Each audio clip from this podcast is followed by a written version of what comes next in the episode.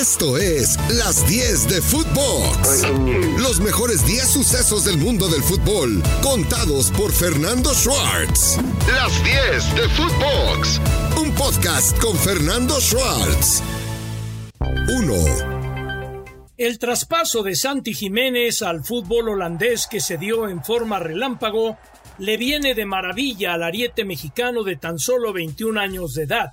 El fútbol holandés es formativo, el fútbol holandés acompaña al crecimiento del jugador. Importante la gestión de Denis Teclos, pero importante fue que el propio técnico del conjunto del Feyenoord ha avalado la llegada del Santi Jiménez al conjunto holandés, donde vestirá su tradicional número 29. Aparte, es un lujo. Robbie Van Persie es director técnico de la Sub-16 y regularmente, jueves y viernes, trabaja con el equipo grande de Feyenoord, por lo cual Santi puede aprender mucho, muchísimo, de aquí a que arranque el Mundial en territorio catarí. Bien por Cruz Azul, que lamenta su ausencia, pero bien que lo dejaron partir porque tenía todo el merecimiento Santi para tener esta oportunidad a temprana edad y terminar de crecer y triunfar en un fútbol tan exigente como es el europeo. 2. Diego Laines necesita minutos y minutos va a tener. Espectacular presentación del Sporting de Braga de un Diego Laines que llega a préstamo, donde también está Eugenio Pisuto, que no ha visto acción, pero que sin duda alguna, pues le viene muy bien este cambio a Diego Laines, que antes de dejar tierras béticas renovó el contrato con el conjunto andaluz. ¿Por qué? Porque para el equipo de Sevilla es una inversión ¿Por qué? Porque el Sevilla lo presta para que pueda jugar y a final de cuentas, con esta situación hay un ganar-ganar. El jugador toma mayor experiencia y el equipo Betis del Sevilla puede conservar una inversión en la cual todavía tiene muchísimo gusto de que pueda dar el desarrollo final y dar el salto de calidad que tanto tiempo se le exigió a Diego Lainez pero la liga portuguesa creo le vendrá muy bien y qué bueno, qué bueno por Diego Lainez, porque sí, es un jugador diferente que si bien no ha corrido con suerte en territorio europeo, en selección mexicana hace y hace mucha falta. 3. Y hablando de selección mexicana, qué malfario el que persigue a Raúl Jiménez. Lesión en menisco, lesión en ligamento que no es de gravedad, pero le frena el momento justo en el cual ya se había encontrado de cara al gol.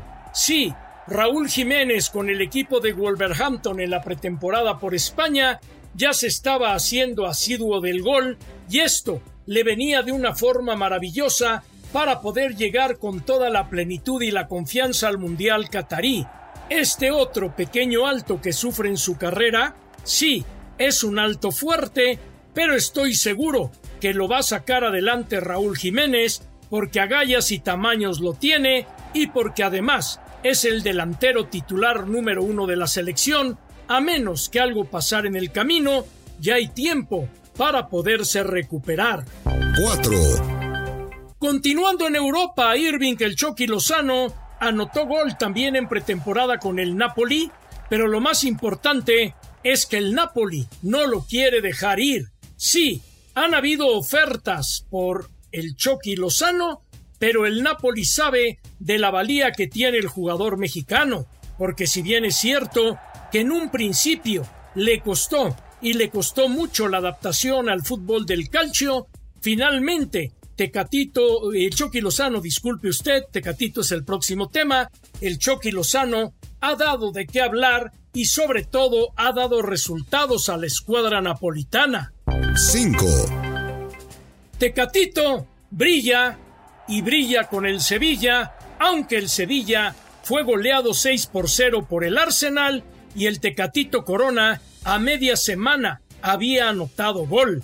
Qué importante es para la selección mexicana que estos hombres lleguen en plenitud de facultades y que a final de cuentas aporten lo que deben aportar al seleccionado mexicano de fútbol, con muchas que han quedado de ver en el camino, y es de vital importancia que Tetecatito Corona llegue en gran forma al Mundial, porque jugadores no nos sobran, los jugadores escasean y los que hay hay que maximizarlos y sacarles todo el provecho.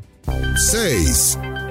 O como lo que pasa en la MLS, Carlos Vela anota y anota goles, pero ya sabemos que no quiere venir a la selección, y Héctor Herrera, por más esfuerzo, cariño y entusiasmo que ha puesto, no ha podido encaminar a un Dynamo de Houston que fue goleado seis goles por cero por el equipo de Filadelfia, mientras que Chicharito Hernández ha caído en un bache del gol, mientras que Gonzalo Pineda, el técnico mexicano, lleva ya tres partidos consecutivos sin poder ganar de en el Atlanta, donde también están Gudiño y Ronaldo Cisneros, y donde David Ochoa ahora estará bajo las órdenes de Wayne Rooney en el DC United de Washington con los mexicanos principales dentro de la MLS.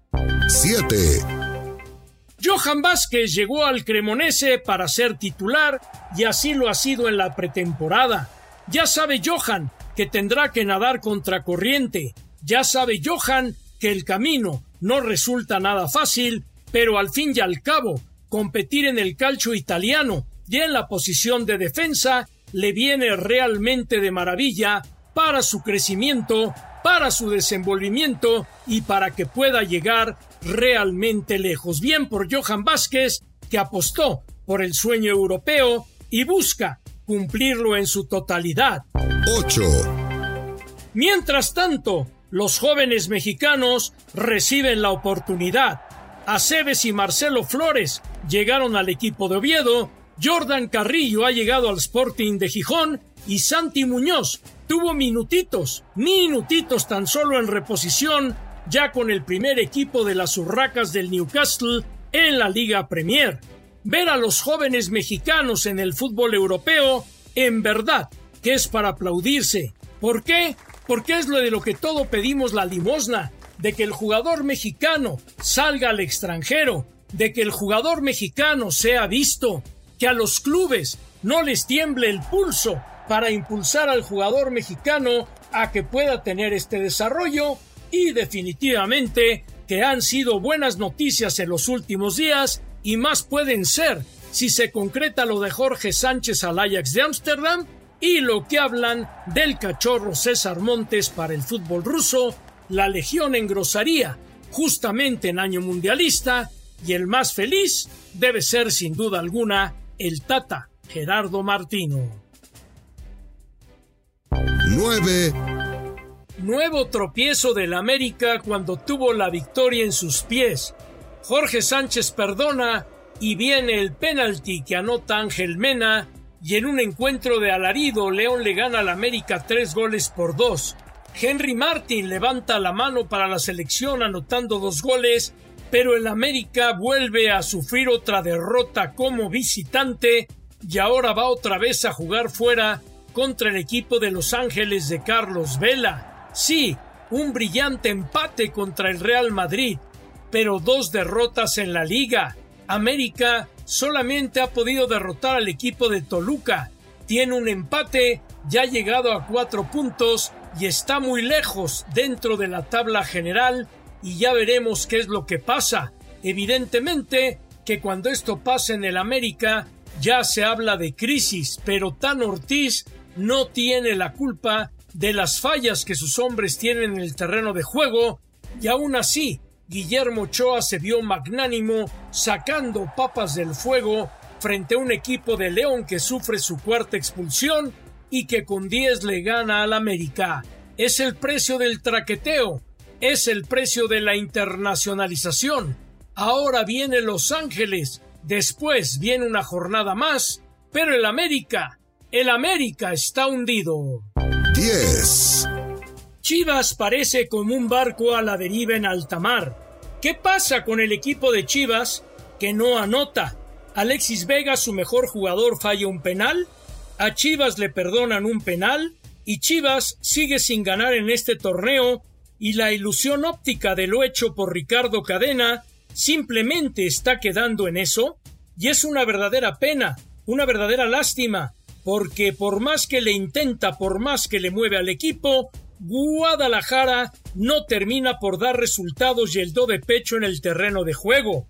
El joven Sebastián Pérez Buqué, sin duda alguna, es una gran incorporación canterana, pero tampoco puede llevar todo el peso del equipo, un equipo de Chivas que está muy presionado, un equipo de Chivas que está muy golpeado, un equipo de Chivas que no camina y ya comienzan los fantasmas del cambio en la banca porque el conjunto nada más no demuestra nada. Nos vamos a tiempos extras. Y nos vamos al tiempo extra. Pumas con todo y Dani Alves está sometido a una empatitis aguda. El conjunto de Pumas de la universidad juega bien al fútbol, pero no mete todas las que promete y genera dentro del área rival y a final de cuentas sigue dejando ir puntos previo a bajar a Barcelona para enfrentar el Joan Gamper, donde Dani Alves sin duda alguna se convierte en la gran atracción después de haber salido del equipo de Barcelona sin poderse haber despedido. Lilini debe encontrar la fórmula para que a final de cuentas el equipo de los Pumas pueda ganar de tres en tres y no estar sumando de uno en uno, porque al final del camino las cuentas no le van a salir. Cruz Azul ya sin Santi, vaya que sufrió y tuvo suerte, porque Necaxa no estuvo fino frente al marco y porque Sebastián Jurado anda en forma enorme. Sí, Jurado ha crecido mucho en la portería de Cruz Azul y Cruz Azul le urgía ganar a local del local porque si no ganaba, las cosas se le iban a poner color de hormiga a Diego Aguirre. E hice allí un juego de palabras local, lugar, lugar, local. A final de cuentas, el Azteca lo tiene que hacer respetar el Cruz Azul, más de que hayamos hecho un juego de palabras para tratar de entender por qué el Cruz Azul todavía no tiene hegemonía y Ángel Morales el chileno se mete como goleador dando el triunfo y la victoria. El Tigres de Miguel Herrera rompió su cero en portería, pero termina venciendo a Gallos Blancos de Querétaro 2 por 1 y Tigres es el mandón de la liga. El equipo de Herrera suma, suma y suma, y aunque parezca mentira en un torneo tan rápido, está a dos triunfos de asegurar por lo menos repesca, lo cual no es un hecho menor. Volvió Carioca al equipo, hay mayor equilibrio. Reyes y Lichnowsky juegan muy bien atrás. André Pierre Guignac es una fiera que simboliza lo que es este equipo de Tigres y lo mejor de todo es que Sebastián Córdoba está jugando extraordinariamente bien al fútbol y finalmente comienza a dar los frutos de los cuales tanto se le pidió y se habló cuando llegó al conjunto norteño.